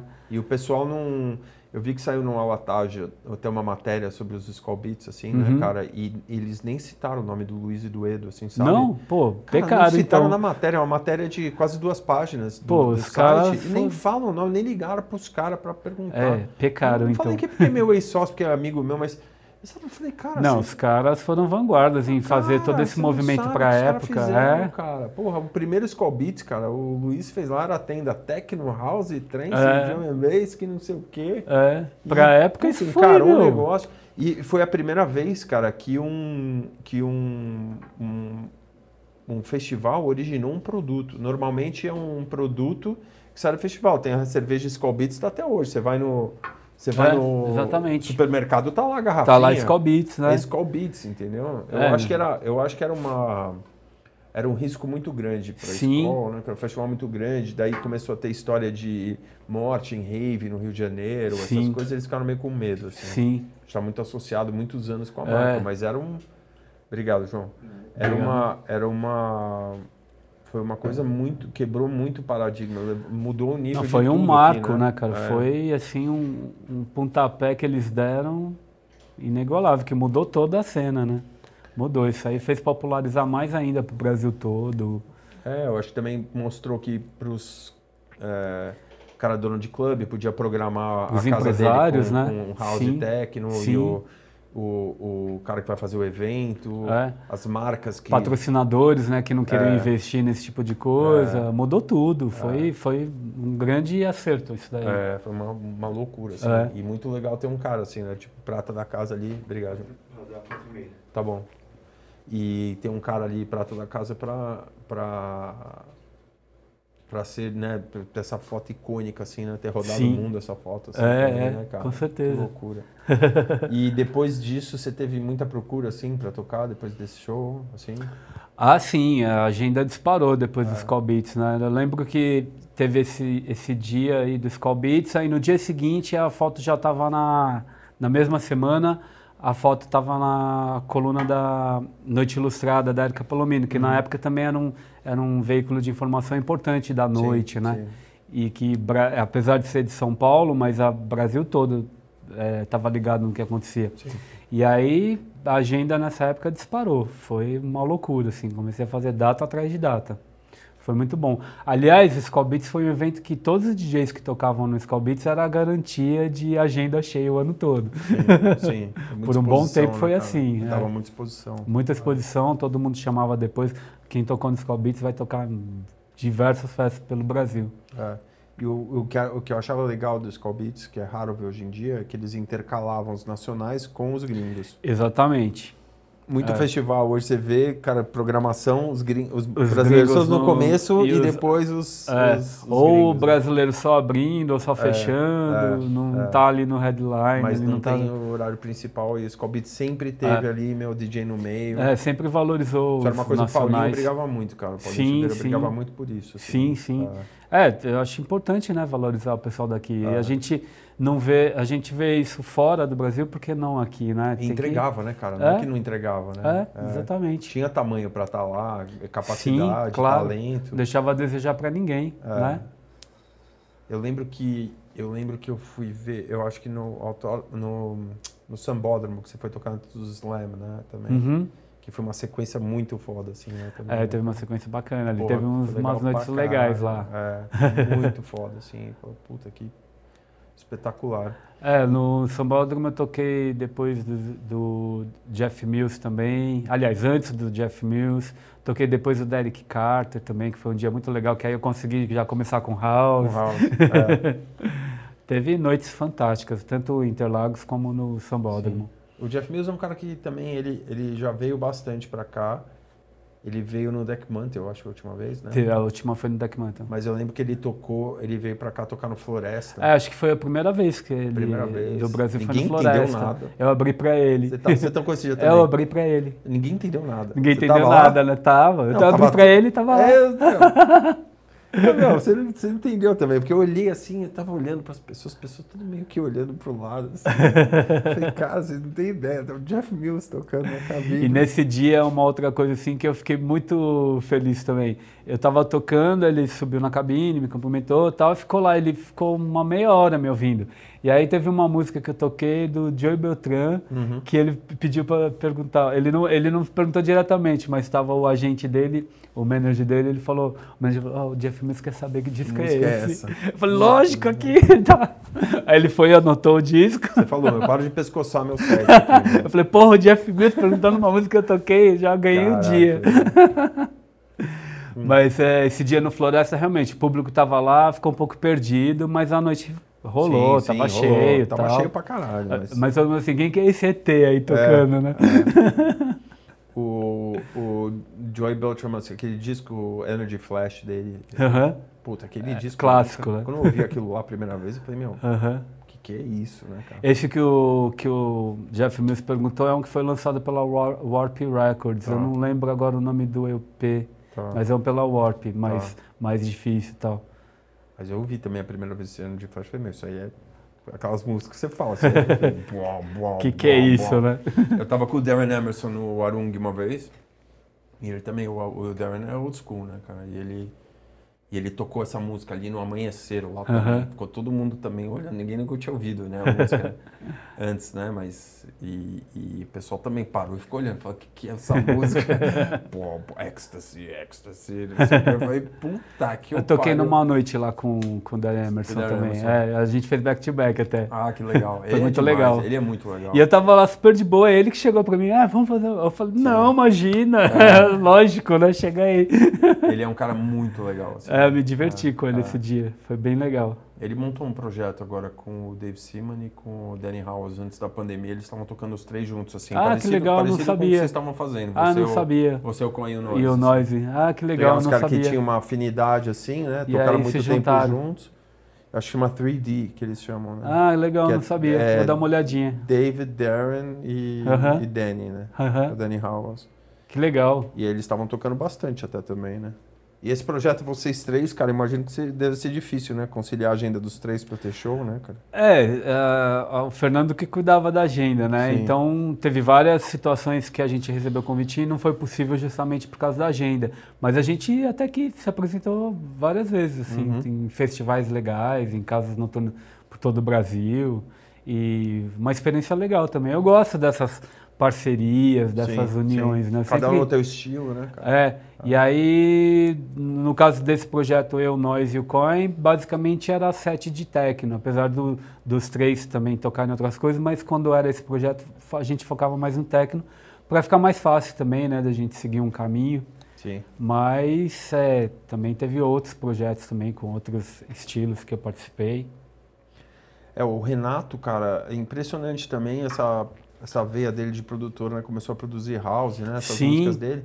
E o sucesso que fez, assim. né, É, o? Renato, É. pô, toca muita música dele. Ele, como É. produtor, assim, ele, ele tem feito muita coisa bacana. Sim, Começou, né, com aquela tecneira, uma Sim. coisa mais acelerada. sim. E depois ele foi partindo para outros lados, pô. Ele fazia muito live, né? É, ele começou fazendo live, É. praticamente. Ele, É. O primeiro live dele foi no House Club. A gente convidou, ele, ele mostrava as músicas para mim. Eu falei, meu, puta, cada música legal, faz alguma coisa, toca isso aí, né? É. Aí ele montou o live e est- e estreou lá no House, Sei, no palco do. House.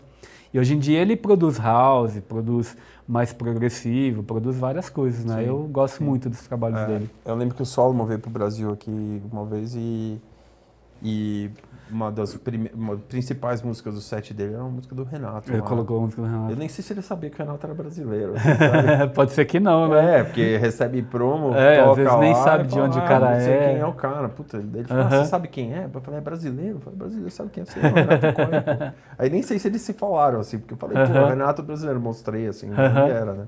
Aham. Nem, nem lembro o nome da música também, mas uma música que fez sucesso pra caralho. Depois Sei, ele sei. tocando, um monte de dia começou a tocar também, né? Ah, o Renato teve várias músicas assim É. que fizeram sucesso no mundo todo. Pontapé, né, cara? Pontapé foi o, o pontapé inicial, né? Pontapé. Pontapé, Era pontapé explodiu, também. Era né? daquelas músicas diferentes, né? Sim, explodiu no mundo, É, né? O que, é. é o que levantou a carreira dele, né? cara? É. É impressionante como também aquelas músicas que toca assim, que todo mundo fala, opa, peraí, o que tá acontecendo Marca, aqui? né? Mudou Marca, pra época foi, diferente. foi diferente mesmo. É, é, É. Isso foi muito legal. Deu, um, deu uma visibilidade maior também para DJ brasileiro, produtor Sim, brasileiro. com né? certeza, com certeza. Quando saiu pela Intec, né? Pelo- Foi pela Intec, é. É, eu acho que daí você aparecia lá, quer dizer, todo mundo já tinha uma história, mas Sim, chama mais claro, atenção. né? lógico. É. Quanto mais brasileiro aparecendo, melhor para todo mundo, né? Cara, e agora eu eu tô muito curioso assim para ver o que, que vai acontecer agora após pandemia, como é que o Eu público vai também estou curioso e ansioso por Porque, essa cara, volta. é muito tempo, né, cara? Foi E pegou todo mundo de surpresa, né? é, E toda essa tensão, né, de além de ficar sem trabalho, todo mundo sem renda, muita gente que foi embora, teve muita gente que morreu. Não. Eu, eu perdi vários amigos, gente da noite, tanto DJ, promotor, gente envolvida na noite. Então tem todo esse peso que a gente está né, carregando nessa pandemia, confinado em casa. Eu estou ansioso por essa volta, por ver como é que as pessoas vão reagir, porque está todo mundo ansioso, né? Esperando esse momento. é, eu acho que vai ter uma euforia muito grande. Eu acredito que sim. Eu acho que vai ser um, um novo boom aí que É. vai acontecer, porque É. né, tanto tempo parado, é todo mundo ali. Mas são pessoas também que nem você falou, cara. Às vezes o cara casou na É. pandemia, era moleque de 16 anos que, que hoje em dia tem 18. É, né? é verdade. eu tenho uma sobrinha que ficava pedindo pra, pra mim um convite pra ir nas festas, tinha 16 anos e meio. Agora ela acabou de fazer 18, já pode ir nas festas. Não entendeu? precisa mais a todo, Não precisa mais eu ficar ali preocupado. do né? teu aval. É, então, putz, é, então eu acho que né, vai ter uma geração nova. Sim, sim. É, acho que musicalmente também, eu acho que vai vir, vai ter uma energia diferente. Também, É, né? muita gente que, produtor aí, se enfiou na pandemia ó, eu mesmo nessa pandemia tô com umas 20 músicas novas, algumas coisas já engatilhadas para sair por alguns selos, tanto daqui como de fora. E teve muita gente que se dedicou a, a- ou a fazer live, né, se comunicar com as pessoas através de live, ou a produção musical ali, eu entrei de cabeça. Mas teve muita gente que não conseguiu produzir nada, né? É, eu acho que muito vai, do- sei lá, cada um reagiu de uma forma. Teve muita gente que ficou deprimida, teve muita gente que não conseguiu, né, assimilar o que estava acontecendo e ficar bem. O Então, Eba falou que não conseguiu fazer nada. É, eu co- conheço várias pessoas que não fizeram nada porque não tinha cabeça, né, de ficar ali. Ou foi produzir, acabou produzindo uma coisa mais musical, menos 4x4, Menos assim, pista, né? né? Menos pista, assim, Aham. né? mais emotiva. É, eu fiz muita coisa assim. É. eu fiz muita coisa assim. Mas fiz de pista também. fiz tudo. Eu, eu procurei focar nisso. Na, na pandemia inteira, tava triste. Eu perdi parente, perdi primo, perdi vizinho, perdi amigão, assim. Então, meu, tinha tudo para ficar deprimido e não fazer nada. Mas eu falei, meu, se entrar nessa, vai ser pior. Então eu vou focar aqui na música, vou focar em trabalho. Foquei na, na live que eu estava fazendo com o Pio, que eu comentei, né? Que é Residência na Residência. Foquei nisso em produção musical. E, cara, foi isso que me fez ficar bem, porque Certo. senão eu ia pirar mesmo. Você faz Sério. esporte, não? Faz esporte? Faço esporte, parei de ir na academia por causa da pandemia e fiquei. Você faz musculação, malha, ou você faz alguma É, coisa eu estava mais fazendo musculação e alguma aula de aeróbico, assim, Tá, de. tá. É, e aí eu comecei a, a- a andar na Paulista para não ficar parado, fazer flexão no parque. É, e, tipo, assim, não fiquei parado não, eu continuei sim. correndo ou andando, assim. E, e foquei nisso, foquei nisso para não pirar, porque tive, teve vários momentos, assim, que eu fiquei muito triste. Quando morreu meu primo, de, assim, super jovem, sabe? Quando perdi amigos muito próximos, é, fiquei muito triste, mas foquei na música e consegui seguir. É, o, o, eu, eu treino jiu-jitsu, cara, eu, eu- se não fosse jiu-jitsu, eu teria pirado. assim, Pirado, né? A gente tem que ter algum escape, né? Porque Putz, senão cara, porque e ainda, meu, eu tenho dois filhos, e você tem que... tem o peso, você- né, disso É, você também, não né? tem essa opção de É ah, responsabilidade ali, ficar né? tristonho. É, tem você não que... tem opção, cara. Então você fala, meu, então... É, com filho é outra história. É, ao mesmo tempo, cara, foi muito bom porque eu, a gente ficou muito próximo, né, cara? É, né? Porque, Muda a relação, né? Porque, sei lá, vai, que sejam seis meses que a gente ficou fechado em casa junto. Uhum. Então você presta muito mais atenção em É, tudo que acontece. Cria ali um vínculo que talvez É. não tivesse da, da mesma forma, né? É, ao mesmo tempo, casamento, se já tava meio ruim assim, já aquela Teve muita gente que se separou na Muita pandemia. Gente, cara, muita gente. É. Amiga da minha mulher, cara, umas seis. Eu conheço também várias pessoas que se separaram na pandemia, porque ficou ali, né? É, já tava ruim. Ali, aquele relacionamento que era Aquele convívio num clima que já não tá É, bom, aí é. pronto, né? que, que às vezes você, meu, você saía, saía junto com os amigos, bebia, Aham. dava aquela remediada, Aham, né? Aquela é. anes- anestesiada. É, eu teve um momento na pandemia também, além disso tudo que eu comentei, é, minha cachorrinha que já há mais de 20 anos que estava comigo, que viveu pra caramba, meu, na pandemia ela faleceu, ficou mal pra caramba. Que. Foram três meses de Que tratamento. Que raça que era? É, uma Ilhasa Apso. Apps. Ela viveu 20 anos, viveu bastante, Muito, não é comum para a raça, né? Mas eu passei uns três meses com ela ali, cara, muito triste, que ela teve um câncer, aí, sabe, remédio e, e tro- e Exame, trocando fralda, exame fortuna. e Covid rolando. Foi um momento horror, punk, assim. Aí tudo isso, meu, tinha tudo para eu ficar deprimido ali, não fazer nada, mas eu Sim. consegui Cabeça ficar forte. ca- erguer a cabeça e, meu, vamos seguir em frente que não tem como parar, né? Vamos que E você vamos. tá vendo alguma coisa já? Alguma coisa de agenda pro futuro que você tá vendo? Sim, já começou a aparecer muita coisa. Algumas Ah. coisas ainda no- nesse esquema de bar, mas a co- começou já a aparecer festas. E vamos ver o que, que vai acontecer aí pra frente, né? Vai ter uma surpresinha pra você dia 9 de abril. Opa, tá ótimo. Surpresinha, então. surpresinha. Já tô curioso. É, você vai gostar. Ah, tá ótimo. É. É, mas então, é, tem algumas coisas agendadas já de festa, né? E Uhum. tudo vai depender de Réveillon. como acontecer. Réveillon, já tem Réveillon marcado em Manaus, espero que seja possível realizar, Uhum. porque essa mesma festa estava marcada um pouco no ano que começou a pandemia e a gente teve que cancelar, então agora vamos tentar de novo fazer essa festa. Você tava em Lençóis Maranhense agora, né? Foi viajar. Tava em Lençóis, foi meio que uma fuga para dar uma esparecida na cabeça. Sim, sim. Eu tenho uma história boa de Lençóis.